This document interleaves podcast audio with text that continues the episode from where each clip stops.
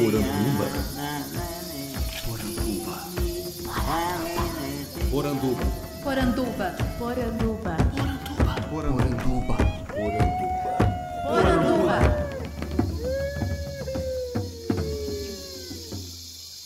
Bem-vindos à nossa Poranduba, o podcast sobre as histórias fantásticas do folclore brasileiro. Eu sou Andrioli Costa, o colecionador de sacis, e serei seu guia. E no episódio de hoje eu tenho o prazer de conversar com esse grande diretor do terror nacional, que é Rodrigo Aragão. Tudo bom, Rodrigo? Tudo bom, Andrioli? Prazer falar com você, viu? O prazer é meu, cara. Fico muito feliz de te ter aqui. Eu sei que ah, você é um cara muito produtivo, tá sempre inventando história aí, né? E é difícil arranjar um tempinho na agenda. É, rapaz, para sobreviver de terror no Brasil, a gente tem que, que viver o terror. Né? tem que trabalhar muito. Para a gente poder começar, eu queria que você se apresentasse para os nossos ouvintes, né? Dissesse um pouco quem é você, quantos anos você tem e de onde que você é, né? Que é, a gente está tentando abraçar esse Brasil inteiro aqui para falar de folclore. Perfeitamente. Meu nome é Rodrigo Aragão, eu tenho 42 anos. Eu sou capixaba, sou aqui do Espírito Santo, de uma cidade chamada Guarapari. Cresci aqui numa aldeia de pescadores chamada Perocão. Perocão? Perocão, nome bom, né? é um nome muito pitoresco, um lugar extremamente pitoresco e é um lugar que me serviu assim de, de inspiração para minhas primeiras histórias, né, meus primeiros roteiros. É, não, não por acaso você tem aí filmes como Mar Negro, né? Mangue Negro, que também tem muita essa relação com água, né? Sim, sim. É, eu falo que Perocão tem uma coisa interessante, que é essa questão do, do ecossistema capixaba, mas ali é muito marcante, porque é um lugar que tem praias muito bonitas, tem um manguezal muito bacana e tem uma parte mais alta onde havia uma mata. Infelizmente a mata já foi quase toda destruída, mas esses três ambientes é, juntos, assim, eu acho incrível. Eu fiz meio um, um filme em cada ambiente, né? Eu acho que o Mangue Negro no Manguezal, de Chupacabra na mata e o Mar Negro na praia. Você é, chegou a filmar mesmo aí, né? usar, usar esse, esse espaço como cenário? Ah, com certeza. Na verdade, é... eu como fã de terror, é, sempre fui muito frustrado pelo ambiente dos filmes fantásticos sempre serem, na maioria das vezes, americanos. Uhum. Nunca ser é, algo parecido com o local onde eu vivo. E né, eu passei parte da infância ali catando caranguejo no mangue mesmo, sempre achei um, um cenário incrível, assim. Uhum. E quando eu pensei em fazer o primeiro filme, falei, não, eu tenho que mostrar um mangue que eu nunca vi no filme um cenário tão legal quanto o Mangue, acho que ninguém filmou no Mangue. E depois que eu fui filmar, eu entendi por que, que ninguém filma no Mangue, né? Porque é uma merda, é dificílimo filmar no Mangue. Um puta de um trabalho, de certo, né? É, um puta de um trabalho, um lugar que é, é lindo, mas é, lama que afunda, frio, muitos insetos, muitos insetos mesmo. E, infelizmente, muita poluição, né? É, é uma coisa que é muito triste, assim, que o Mangue Negro, meu primeiro filme, foi... Tá fazendo aí 11 anos, né? Que ele foi lançado. E ele é um filme que fala muito sobre o Mangue tá morrendo, o Mangue tá morrendo. O ambiente está sendo destruído. E, infelizmente, ele foi mesmo. A maioria do, das locações onde eu filmei o Mangue Negro, elas já foram de, totalmente destruídas, assim. São lugares que foram aterrados, a gente não tem mais é, acesso, realmente virou esgoto puro. Então, o cinema também tem essa característica de, às vezes, denunciar, quando não consegue denunciar, se torna uma memória visual, né? Pelo menos aquele lugar está registrado no filme. Nossa, de 10 anos pra cá já foi essa, essa desolação toda, né? Pois é, rapaz. Pior do que filme de terror. Uma das coisas difíceis de fazer terror no Brasil, porque tá muito difícil superar a realidade. Com certeza, né? A inspiração, pelo menos, não falta. Não falta, não. Não falta, não. E eu tava vendo que você é filho de mágico também, é verdade isso? É, meu pai era Assim, meu pai era dono de cinema, o cinema dele fechou um pouco antes de eu nascer. E na minha primeira infância ele projetava filmes de 16 milímetros é, em bairros, na rua, ao ar livre. Uhum. É, então muitas pessoas tinham, eu presenciei muitas pessoas verem uma projeção, o cinema pela primeira vez na vida, assim, eu já vi essa cena algumas vezes, sei como o cinema encanta as pessoas. E ele também vendia os truques de mágica nessa coisa. Ele juntava o cinema com, com a mágica. E, de certa forma, acho que isso me, me inspirou um pouco para fazer efeitos especiais, né? Que foi minha porta de entrada no, no cinema. Fazendo esse balanço hoje, né? Você tem uma, uma carreira já longeva. Da onde que você acha que vem essa maior influência para você começar a fazer cinema? Foi é, da sua terra, foi da sua família ou foi mesmo é, consumindo filmes de terror de, de pessoas que você achava referência? Eu acho que eu tive uma sorte muito grande de ter vários elementos é, que me levaram por esse caminho. Ou seja, a questão de mágica, como a mágica é uma ilusão, né? Você confia que uma pessoa acredita em coisas ridículas quando você conhece o truque, aquilo é ridículo e mesmo se funciona. Essa paixão pelo, pelo cinema. Eu sou o filho mais novo de três irmãos. É, meu irmão mais velho, quando era bem crescia, ele já estudava artes plásticas, então minha casa uhum. sempre teve coisas de mágica, coisas de filme e tinta, gesso, sempre teve esse ambiente. E eu acho que eu costumo contar com um start assim, para mim não tem nenhuma vergonha de falar isso, a gente tem vergonha. Foi Star Wars mesmo. É, passou no, no SBT. Hoje todo mundo, o make-off é uma coisa banalizada, né? Uhum. Mas nos anos 80, meu amigo, make-off era algo raríssimo de se ver. E passou no SBT um, os bastidores do Império Contra-Ataca, cara, e aquilo explodiu minha mente, assim. Quando eu vi aqueles bonequinhos, aquelas naves, nossa, eu quero fazer alguma coisa assim da vida. E meio que você cresce ouvindo que é impossível fazer aquilo, né? Não, isso não se faz no Brasil, não. Isso não Sim. se faz. Acho que a maquiagem, ela acabou entrando na minha vida muito por ser um setor de efeitos especial que eu conseguia fazer com coisas de casa, com trigo, com guardanapo, cola, com esse tipo de, de coisa, assim, não precisava de nenhum produto complicado, né? Eu vi que muita gente coloca que você foi autodidata é, nesse processo de aprender a trabalhar com maquiagem. É, eu falo hoje que pro povo hoje está mais fácil com o YouTube, com, com a coisa, né? Uhum. Realmente eu fui autodidata, foi uma longa jornada, eu, eu, brinco com isso desde oito anos de idade. Eu me tornei, trabalhei no meu primeiro filme em 94, ou seja, quando tinha 17 é. anos. Caramba, qual, qual filme que era? Desculpa. Ah, era um curta-metragem chamado Lenda de Preutner. Um, em 90 se produzia pouca coisa, né? E isso foi um filme rodado em película, mas já tinha cabeça cortada, tinha um, umas queimaduras, tinha umas coisas assim. É, foi ali que eu vi um set de, de cinema pela primeira vez na vida. Legal. E até uma coisa, hoje eu vivo muito, boa parte da minha renda vem de dar oficinas. Eu dou oficinas no Brasil todo e algumas na América Latina também.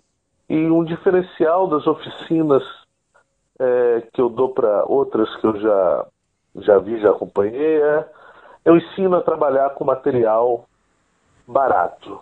Isso é uma coisa que eu sempre falo. Foi tão difícil para mim aprender, eu acho muito importante passar informação para dentro, para frente e passar com materiais que sejam possíveis, cara, das pessoas trabalharem. Porque muitas vezes a pessoa faz uma oficina, quer começar na carreira e vai fazer videoclipe de banda de amigo de graça, vai fazer curta-metragem de amigo recebendo uma merreca e não tem como ficar comprando material da Criolana. Eu falo, quando o cachê estiver bom, der para comprar um bom material, ótimo, aí vocês compram um bom material vão arrebentar. Mas a gente tem que começar com, com o que tem na mão. E o que, que dá para fazer? Com que, eh, você falou trigo, né? O trigo pode virar o quê? Ah, tudo, tudo. é, por exemplo, uma das massas que eu faço, que é uma, uma base, assim, que é uma massa modelável, Eu aprendi ela assim, quando era criança e, na verdade, anos mais tarde, descobri que Rick Baker também começou a fazer maquiagem com essa mesma massa. Uhum. É, então, essa questão de ferimento, transformação, criar volume, criar volume através de duas dimensões, através da pintura, né? Eu acho que tudo isso é muito mais o talento, o trabalho, a paixão por fazer algo bem feito do que o material em si, né? Ah, legal, cara. E, e, o, o que que te levou a fazer o Mangue? Mangue Negro foi seu primeiro filme, né? É, seu primeiro longa, talvez. É, a minha história é a seguinte, na década de 90, eu passei a década de 90 inteira tentando fazer um filme. É, tentando fazer um piloto de série, eu queria muito filmar. Comecei uns dois curtas, mas não conseguia terminar porque o dono das filmadoras sempre desistiam. Porque hoje todo mundo tem celular que filma. Naquela época ter um filmador era uma coisa muito difícil, cara. Sim. Era caro pra caramba, né? Então encontrar alguém que tinha uma filmadora, que estava disposto a filmar, as pessoas achavam que era uma coisa fácil, chegava lá, eu, eu queria fazer coisa com zumbi e tal. Normalmente o dono da câmera desistia. É, quando, ele, quando você falava para ele que queria filmar no Mangue ainda, né? Ele falava, putz, vai, vai destruir minha câmera aqui. Não, não é, cara. E, e assim eu fui até o ano de 2000. Em 2000 a 2004, eu montei um espetáculo de terror itinerante. Dediquei quatro anos da minha vida a esse espetáculo, que se chamava Mausoléu. É, então esse espetáculo ele passou pelo Espírito Santo, Minas Gerais e nós ficamos em Salvador mais de dois anos. Apresentamos para mais de 30 mil pessoas. Ah. Desmaiamos mais de 20 pessoas. As pessoas tinham muito medo. Eu era muito idealista do terror naquela época, sabe? Então, a gente tinha uma, um compromisso quase espiritual em assustar ao máximo possível a plateia, a gente assustava mesmo. É, mas era um espetáculo muito dispendioso, era uma equipe grande. E esse espetáculo acabou se, se encerrando em meados de 2000, final de 2004. Ah, e eu voltei para o Espírito Santo uhum. depois disso e resolvi retomar o grande sonho da minha vida, que era fazer um filme. Tem uma história que eu vi, me desculpe se eu não lembro direito, que era sobre um, aqueles é, trem fantasma. Você chegou a fazer isso? Era um mausoléu, mas não era um trem fantasma, não. Hum. O mausoléu era um conceito de. Era um galpão de desmontável de aço, quase 19 toneladas de aço.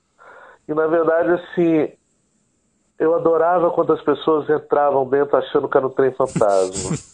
Porque era muito pior do que um trem fantasma.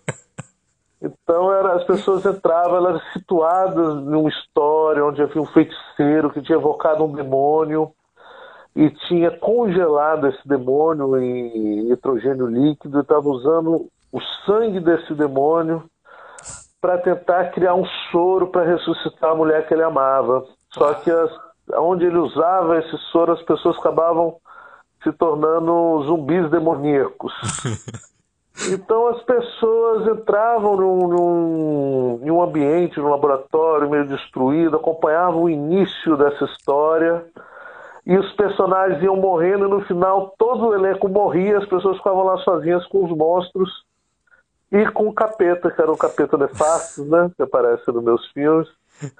Então, assim, a gente fazia uma preparação dramática muito grande com efeito especial de som, ah. mecânico, fantasia, cenário, para no final deixar o pessoal perdido dentro de um labirinto cheio de monstros. Sensacional. Não é à toa que eles desmaiavam, né? Exatamente. Era, era, era, um escape room da época, só que não tinha escapatória. Exatamente isso. E isso para mim foi a minha faculdade. As pessoas perguntam, qual faculdade você fez? Foi o mausoléu, cara. Eu Demais. aprendi tudo sobre assustar pessoas e já vi todos é, as reações de medo que você pode imaginar na sua vida, eu já vi as pessoas terem.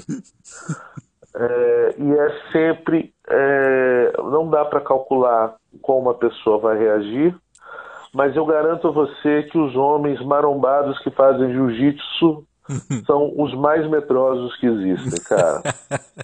Os que mais eu já vi tem a crise de pânico, é, é, às vezes empurra a namorada, passar por cima da namorada correndo, são os portões, assim.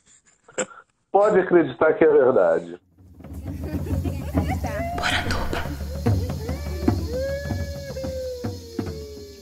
E aí você volta então e, e resolve fazer o filme, né? É, aí eu voltei é, e passei três anos realizando meu sonho, que era fazer um filme. O Mangue Negro, para mim, foi o maior ato de fé que eu tive na minha vida, que é um filme que eu comecei a, a fazer absolutamente sem nada, no quintal de casa. Eu falo, é uma frase batida, mas quando você quer muito alguma coisa, ela acaba acontecendo, assim. Foi uma colaboração de muitos amigos, é, muita energia, muito amor ali. A gente aos poucos foi conseguindo financiar o, o filme, rodando finais de semana. Lançamos em 2008, foi um filme que mudou minha vida, assim. Eu acho que é um filme que, quando nós estreamos ele lá no Fantaspor, ninguém esperava ver aquilo, né? Foi uma coisa bem, bem diferente na época. E foi uma repercussão muito boa, assim. É, assim, para os padrões brasileiros é um filme barato, né? Mas para independente é uma grana violenta, né? 50 mil reais eu estava vendo. É, é. Graças a Deus eu tive um produtor na minha vida que é, é uma pessoa muito especial para mim, que foi quem era meu sócio no Mausoléu e aos poucos investiu aí no, nos meus primeiros quatro filmes também, então um grande parceiro é um privilégio ter tido um parceiro que me deu liberdade para fazer essas obras de maneira independente, né? Que é muito pouco para se fazer um longa-metragem, mas é muito dinheiro, né? Pra gente é muito dinheiro. O cinema é uma arte muito cara. Mesmo quando você faz cinema barato, é muito caro. Sim, com certeza. E quanto tempo de filmagem o Mangue teve? Ah, rapaz, que boa pergunta, hein? Porque foram. É... O Mangue, como ele foi feito com pouquíssima grana, e o Mangue, assim, quando a gente fala de filme de baixo orçamento, o Mangue está um pouco abaixo do baixo orçamento, sabe? Uhum. É, então, assim, às vezes não tinha equipe, literalmente não tinha equipe. Eu só estava pagando tão mal as pessoas que as pessoas às vezes não iam. Uhum. É, então, às vezes a equipe era eu, meu namorado e os dois atores. E assim, a gente não tinha holofote, por exemplo. A gente tinha um holofote que nós fabricamos, com luz que dava choque, não tinha tripé. Então tem cenas ali de romance que quando a mocinha tá falando com o mocinho, o mocinho tá segurando o holofote. Nossa. Quando ele responde, ela tá. E teve coisa que, por exemplo, no filme tem três barracos. Os três barracos são exatamente o mesmo barraco. Ele só era maquiado e transformado, né? Então, quando a gente acabava as cenas daquele barraco, às vezes levava um mês, um mês e meio para para mudar ele, para passar gesso nele, para transformar ele em outra coisa. Então, ele foi, foi um filme feito assim de maneira muito artesanal e um trabalho constante, mas sem pressa. Eu acho que essa foi uma grande diferença de todas as outras produções que eu fiz na minha vida. Porque quando a gente foi para o segundo filme, por exemplo, A Noite de Chupacabras, eu já tinha um equipamento alugado, é, eu tive atores como Joel Caetano, Petro Bastoff, o Christian Verratti, que veio de fora do estado, então a gente tinha que filmar corrido. E é uma sensação completamente diferente você fazer um filme de baixo orçamento com cronograma corrido, direto, e fazer como foi o Mangue, em finais de semana, com, com mais calma. Uhum. É, é, a pressão é outra também, né? Ah, sim. Eu, eu costumo falar assim, A Noite de Chupacabra foi o filme mais difícil que eu já fiz na vida. É, eu falo que a cartilha dos meus filmes é, é tudo que um cineasta não deve fazer. Eu fiz o, o caminho contrário. Se você tiver a oportunidade de filmar no Manguezal, não filma. É roubada filmar lá. E se for fazer um filme de terror, cara, a última coisa que você deve fazer é um filme de ação, com tiro, com monstro, rodado em uma floresta de noite. Hum. É uma roubada sem, sem tamanho, assim, porque para você iluminar uma massa, você precisa de, de, de, muita luz. Né? O filme não tem luz, porque o, o equipamento é precário, né? Uhum. É... E realmente foi um filme que nós nos mudamos para o meio do mato. E eu, por uma questão também de inexperiência, é, eu encontrava uma locação e eu, essa locação que eu quero. E a gente se via fazer longas caminhadas no mato para chegar numa locação correta. Então foi um filme muito, muito desgastante mesmo, assim, foi muito, muito difícil. E, e o A Noite dos Cabras foi o, o, primeiro filme seu que eu assisti. Foi exibido uma vez quando eu estudava na UFSC, ainda lá em Santa Catarina, né? Legal. E, e eu me lembro que me pegou de muita surpresa quando no meio da Noite dos Chupacabras aparece um Papa Figo. Ah, que legal! Você conhece o Papa Figo, né? Que bom. É, eu, essa coisa do folclore que a gente joga ali sem explicar, sem precisar falar esse nome, né? Olha, o Papa, Papa Figo, né? E não foi dito mesmo? É? Ah. Não, não, não tem. É, você tem que ter um conhecimento prévio para conhecer o personagem e saber que ele é o Papa Figo. Que em alguns lugares é conhecido como o, velho do saco, né? Tem muita gente que fala, ah, mas você é de Rodrigo tira essas coisas, inventa essas coisas. Não invento, não, gente. Isso é o folclore brasileiro, já tem isso lá. Estou só desinfantilizando o folclore, né? Isso, isso é que, eu, que me leva a, a perguntar: o que, que te fez trazer esses seres do folclore, né? para dentro de uma história de terror, sendo que sua referência era toda demônio, zumbi, né? Ah, veja bem, criado em uma aldeia de pescadores, né? É, então a gente escuta muita história popular. Eu adoro a cultura popular oral, assim, o causo. Uhum. Né? Fala que pescador tem mania de ser mentiroso, né? O pescador ele conta muito causo. E uma pessoa conta um causo que outra pessoa contou, cada vez que vai contando vai mudando é, alguma coisa. Eu acho o folclore brasileiro fantástico e eu já vi muitas pessoas é, é, pouco informadas é, falar que o folclore brasileiro é ridículo, é infantil, porque o folclore americano é ótimo, europeu, nórdico é ótimo, brasileiro é infantil. Não é. O que acontece é que é, Monteiro Lobato ali pegou muitos personagens e infantilizou, fez um produto é, infantil, que é uma coisa muito interessante. Mas, para mim é muito bom. A, atrás daquele produto do Monteiro Lobato, existe uma tradição oral que aqueles personagens são realmente assustadores. Você, como colecionador de Saci, sabe disso. O Saci é um demônio. Uhum. O Saci é, uma, é um demônio da floresta, né? Uma figura assustadora. Minhas tias é, de mais idade tinha muito medo do Saci. Não é aquele. Menino. Aquele né? menininho negrinho ali de um pé só. É, não, é um capeta, cara. então eu tinha muito vontade, eu como criador de monstros, é, de pegar essas referências do, do folclore brasileiro e dar uma roupagem é, é, é nova, uma roupagem que seja divertido a fazer, né? Como é o caso aí do, do Papa Figo, que muita gente aqui, por exemplo, no Espírito Santo não se conhece o, o uhum. muito Papa Figo, né? O velho do saco. E aí, o que, que ele faz com as crianças? Aí você pesquisa um pouco dos caras que ele come o fígado das crianças para curar de uma doença. Muito interessante isso. Qual história que você costumava ouvir quando você era criança? Qual, qual mito que te marcou mais? Ah, rapaz.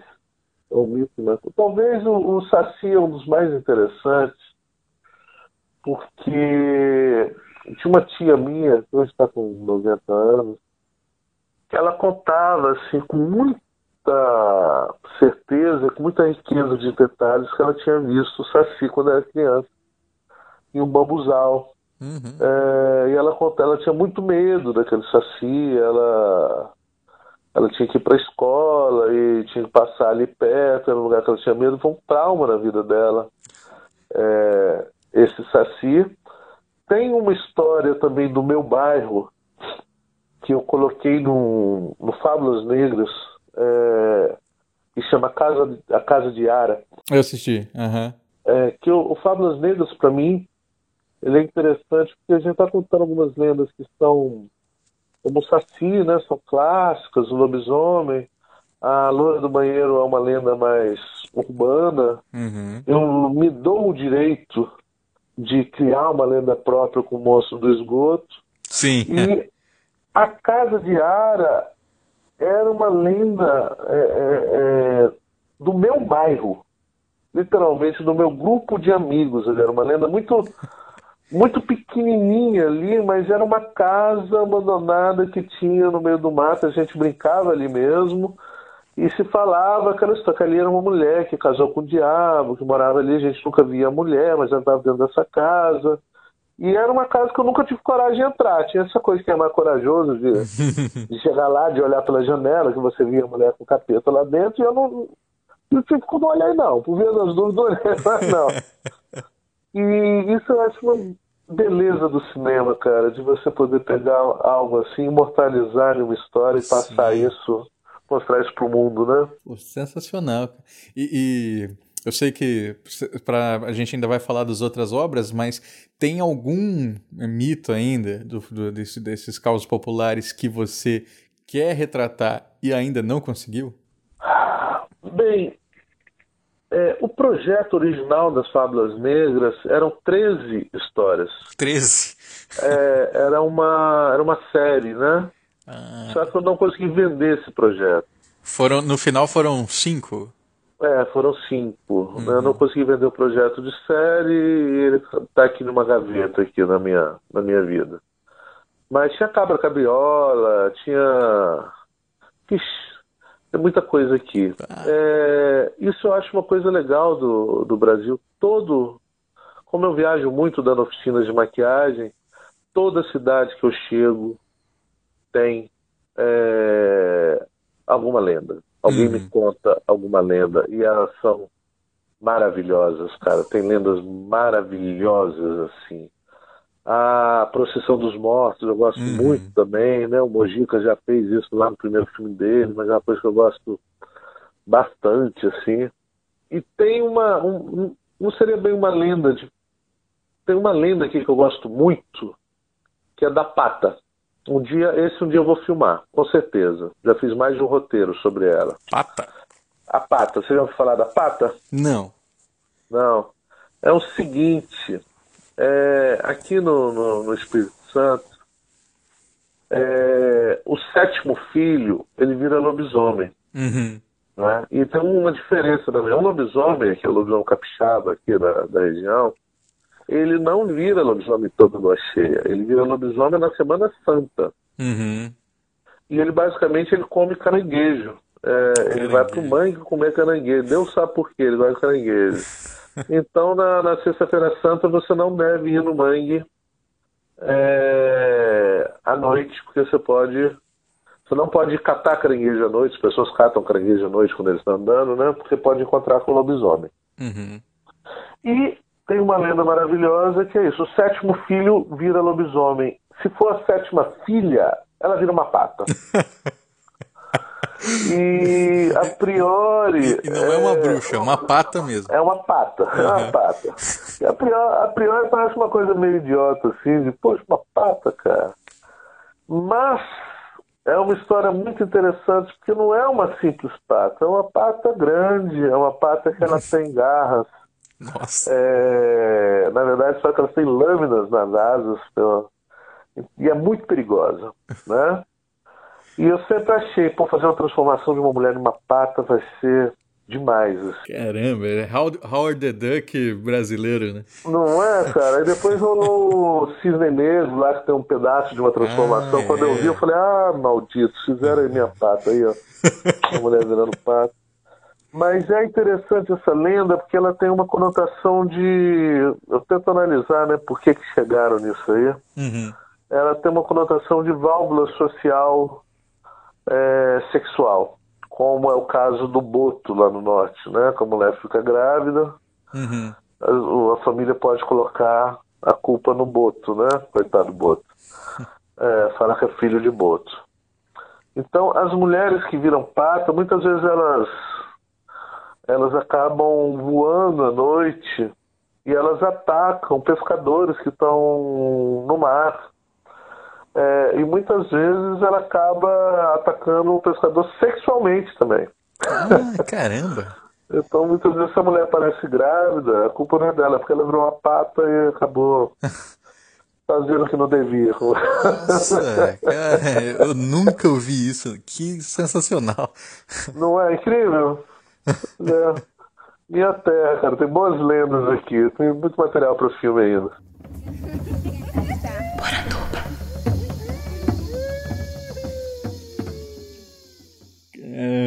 E, e, você falou de, de como retratar essa pata, né? Eu acho que um dos grandes desafios que você deve ter é olhando para um, um ser fantástico, pensar em como dar vida a ele usando os recursos que você tem à mão, né?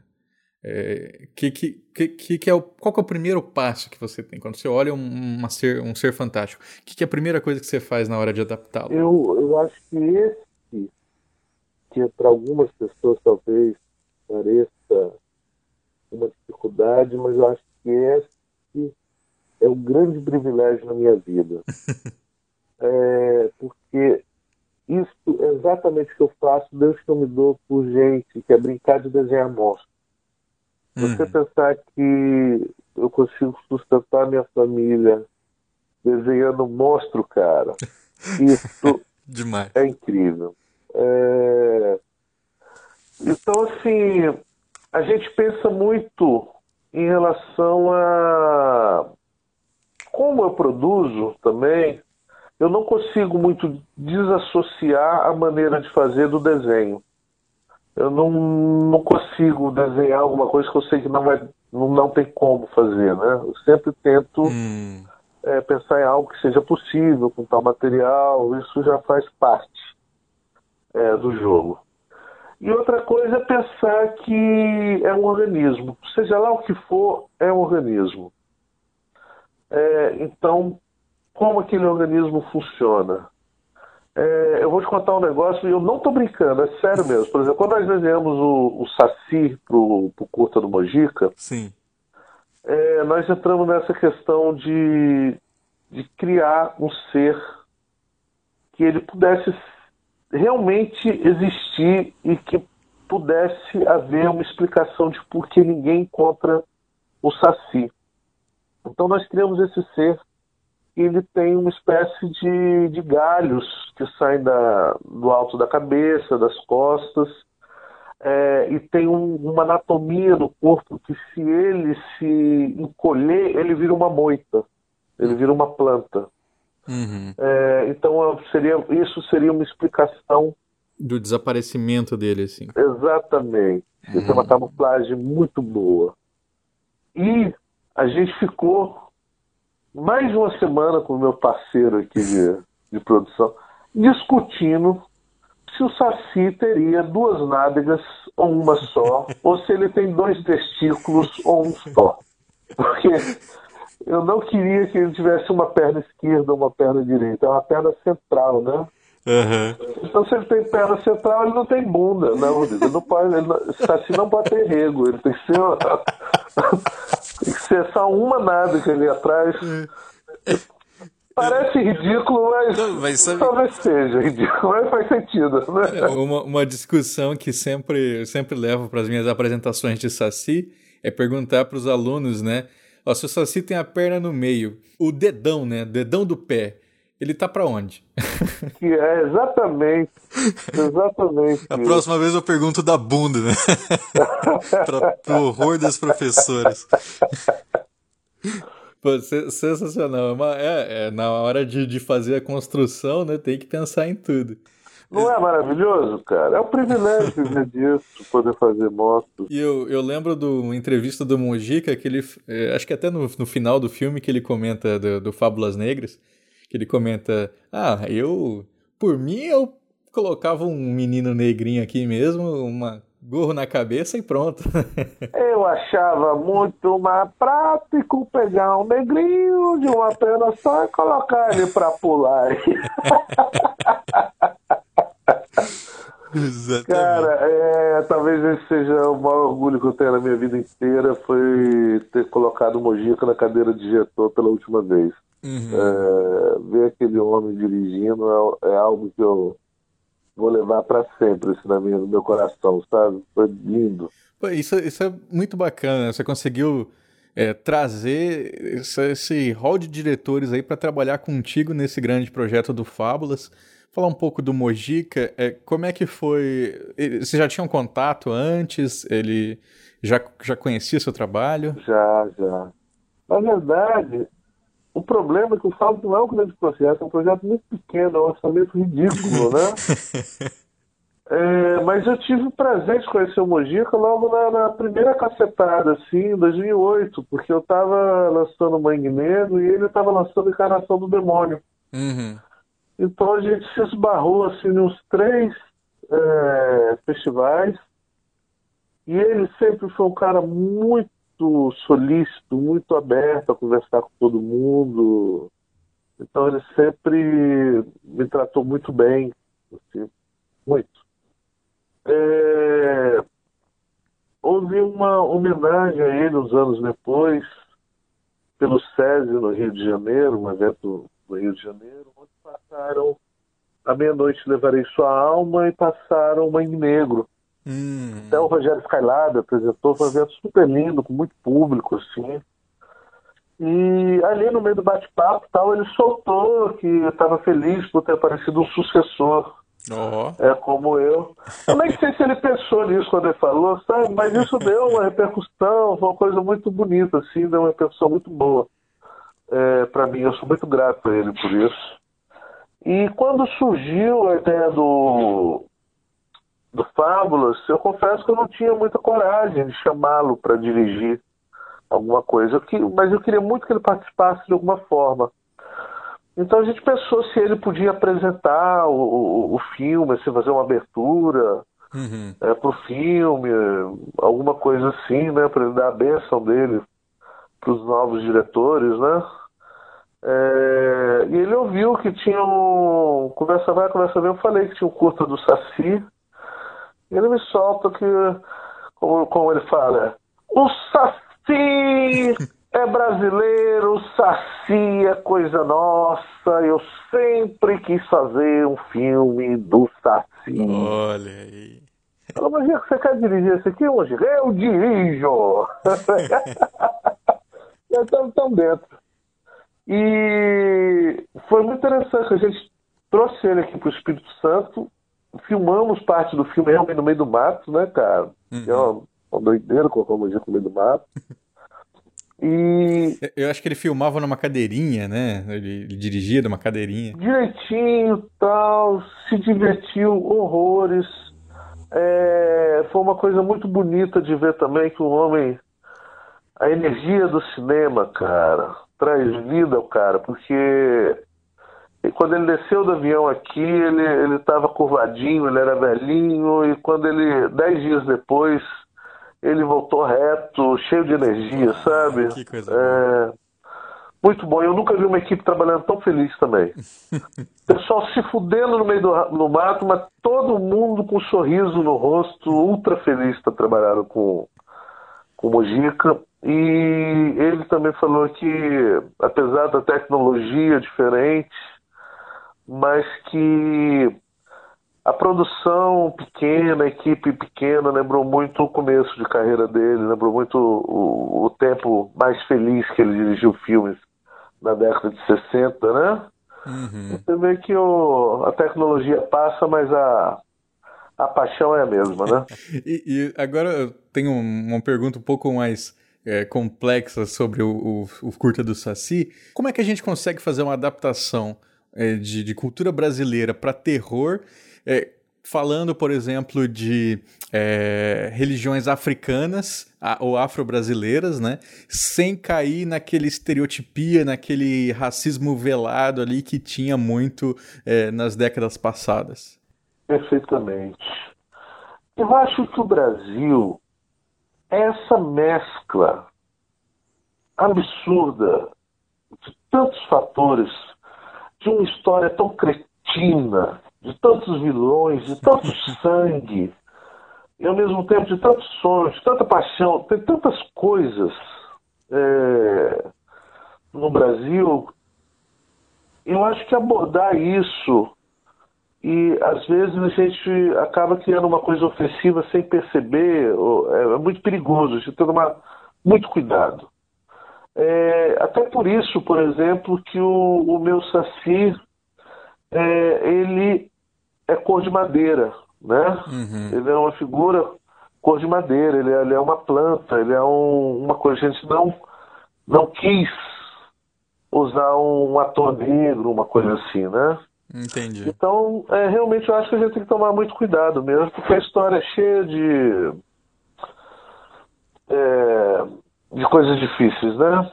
Por exemplo, eu estava escrevendo um roteiro sobre o corpo seco. Eu tenho um roteiro bem legal sobre o corpo seco. E o corpo seco, ele. Ele é um personagem que foi amaldiçoado por uma. por uma magia africana e ele tem uma coisa que é muito complicada, que ele é o, o capitão do mato, né? Ele era o cara que caçava escravos fugitivos, hum. mas que ele é mestiço também, né? Que é um personagem super trágico, né? Isso, isso é um personagem que você escreveu. É, é mas é um folclore brasileiro, né? É um, escreveu...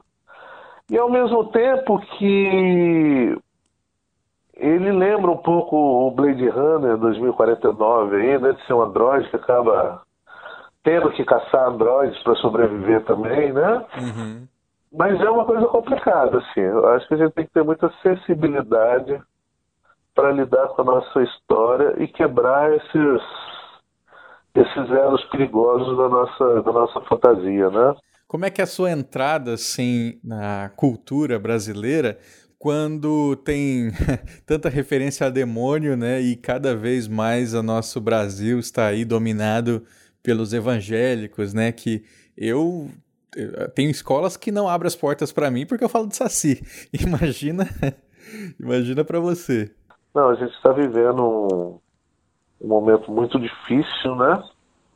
E seja lá se é evangélico ou o que for, mas assim, o fanatismo ele é muito perigoso, né?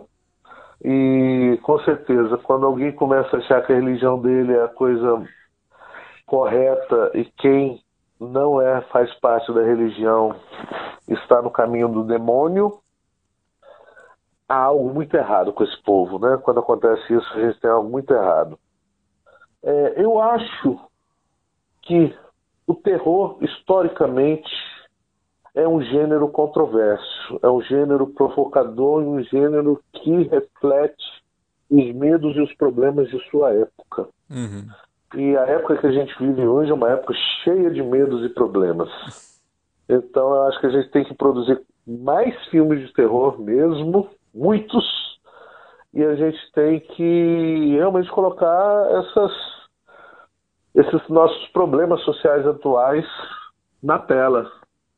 Com certeza. Eu acho que é isso, eu pretendo continuar fazendo isso cada vez mais assim.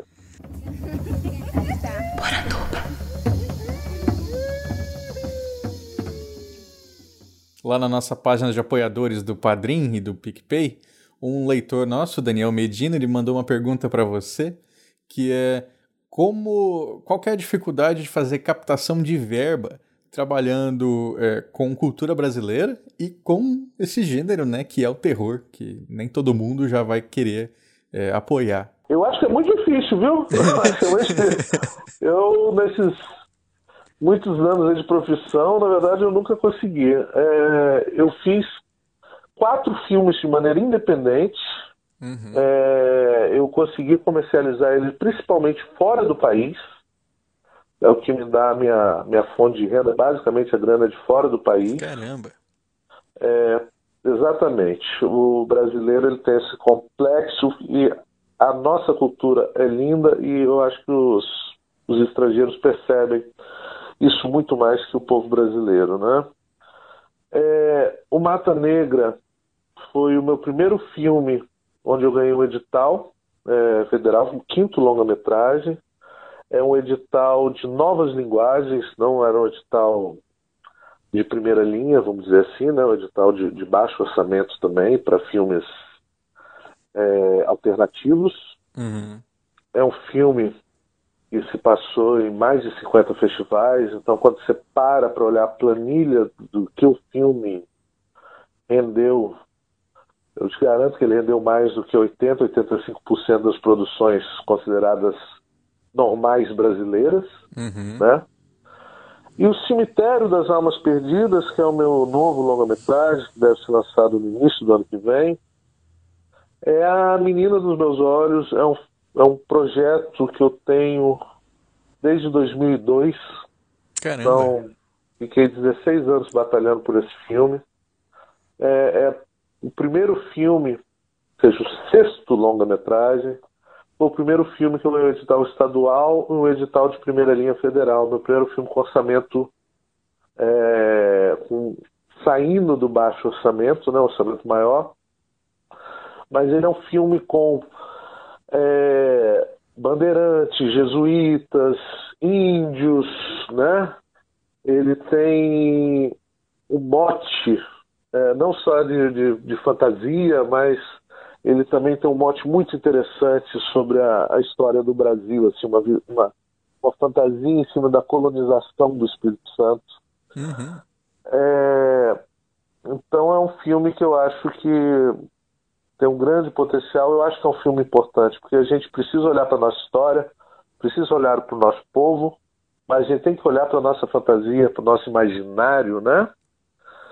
Agora, eu nesses anos todos, eu nunca consegui um patrocínio de uma empresa, de uma loja, de uma coisa, nunca Caramba. porque realmente existe um, um preconceito é, é mesmo. E eu acho que o terror historicamente é muito difícil a gente conseguir. As pessoas não querem associar o nome a um, a um filme de terror o que é uma grande idiotice né? Porque se você parar para analisar na história da humanidade os contos de terror as fantasias de terror elas sempre foram educativas né? Uhum.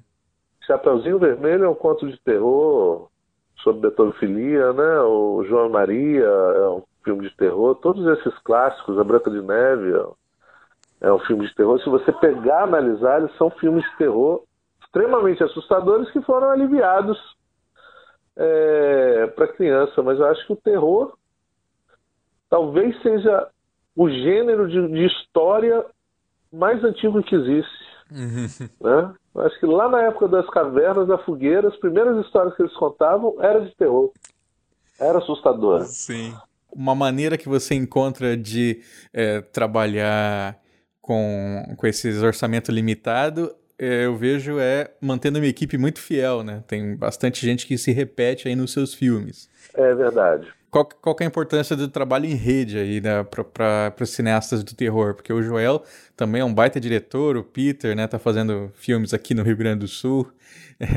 eu já tive a oportunidade de gravar com César Coffin Souza, que fez os, Zombie, né, Zombie 1 e 2. Então é, é um pessoal que tá, tá sempre circulando aí nas obras uns dos outros, né? É verdade. Eu acho assim, o, o ano passado foi um ano memorável. Nunca se fez tantos filmes de gênero, né? Eu acho que todo mundo que tem o mesmo tipo de paixão deveria se ajudar. Muitas vezes alguns cineastas, é, muito movidos por paixão, por frustrações, porque é muito difícil mesmo produzir, encaram outro cineasta como um concorrente. E isso é, uma, é um grande erro, é um grande erro. Se um filme tem sucesso, é bom para todo mundo. Então, assim, se o filme do Denison Ramalho, do Marco Dutra, sei lá, da, da Gabriela lá, é, é, faz sucesso, isso não atrapalha em nada o meu. Pelo contrário, ajuda, porque se o, o público vai ao cinema, vê um bom filme de terror brasileiro, a chance de ver o próximo é muito maior. Então, Uhum. acho que todo mundo que trabalha com cinema de gênero nunca deveria pensar em competição e sim em se ajudar. É, essa questão da equipe, por exemplo, no, no cemitério das almas perdidas, eu dei emprego a mais de 200 pessoas, bah. entre figurante, ator, dono de restaurante, tudo. Mas é um filme que ele teve muita cenografia, por exemplo. O, a parte de arte é um, é um, bom exemplo, assim, porque foi o meu primeiro filme onde 80% do filme foi rodado dentro de um estúdio. Uhum. E passamos muitos meses fazendo cemitério dentro do estúdio, é, é, é, cavernas, todo tipo de coisa. No Espírito Santo não tem profissional, é, profissionais nessa área de cenografia com experiência nesse tipo, é, nesse tipo de trabalho.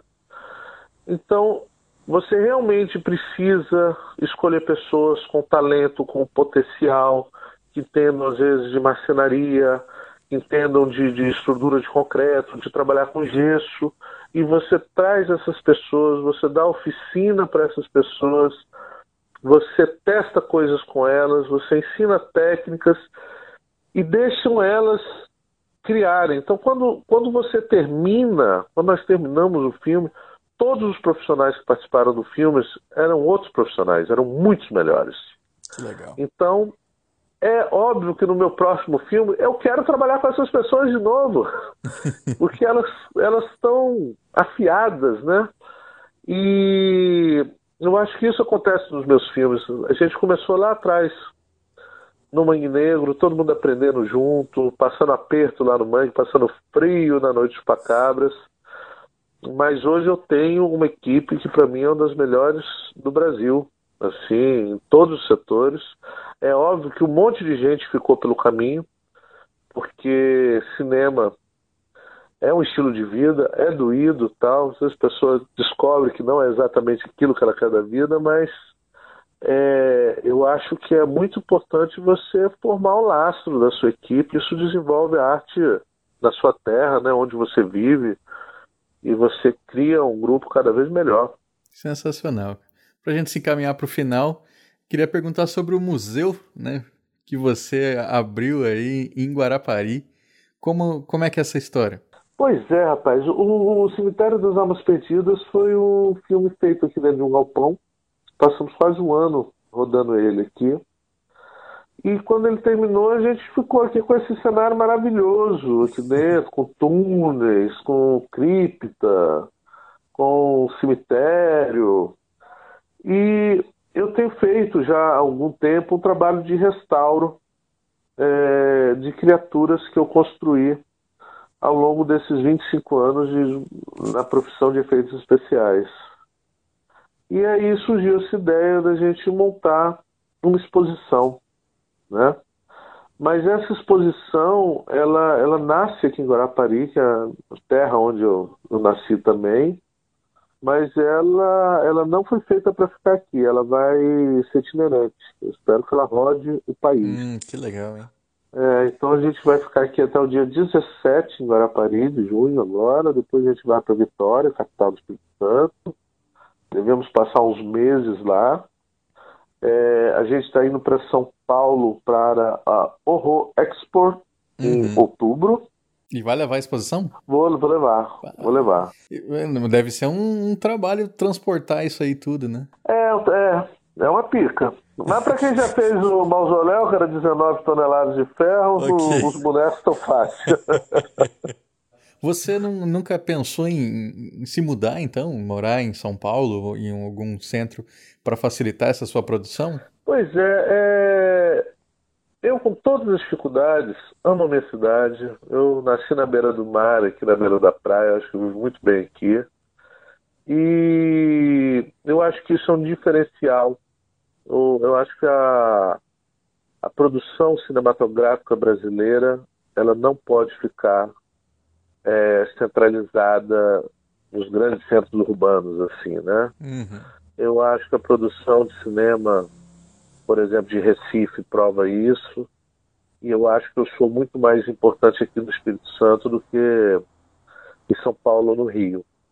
É, o barato do Museu dos Monstros ser itinerante é justamente tanto poder visitar São Paulo, Rio, mas poder ir para o Nordeste, para o Norte, para o centro do país, para cidades é, onde uma população às vezes não, não tem oportunidade de ver uma exposição é, desse tipo, né? Porque a mim, meu trabalho, acima de tudo, é um trabalho de fantasia popular. Então, para mim, é muito importante que o meu trabalho vá até o povo nesse país grande que a gente vive, né?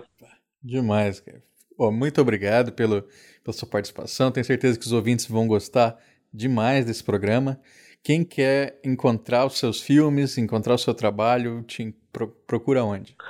Olha, meus filmes estão tá chegando a coleção de DVD. É, provavelmente quando isso aqui sair já já vai estar. Quem quiser é, conhecer um pouco mais do meu trabalho, pode entrar no meu Instagram, que é AragãoFX. E quem quiser encomendar o DVD, receber a cartilha de produtos que a gente tem aí na loja, pode escrever para o aragãofx.gmail.com. E as suas oficinas de, de maquiagem, tem alguma em vista? Pois é. No Brasil, eu estou dando oficinas é, aqui no, nas no, durante a passagem do museu. Uhum. Então, quem quiser informação ou quiser levar uma oficina minha para a cidade, se tiver um grupo de 10 pessoas, é só escrever que a gente, a gente faz negócio.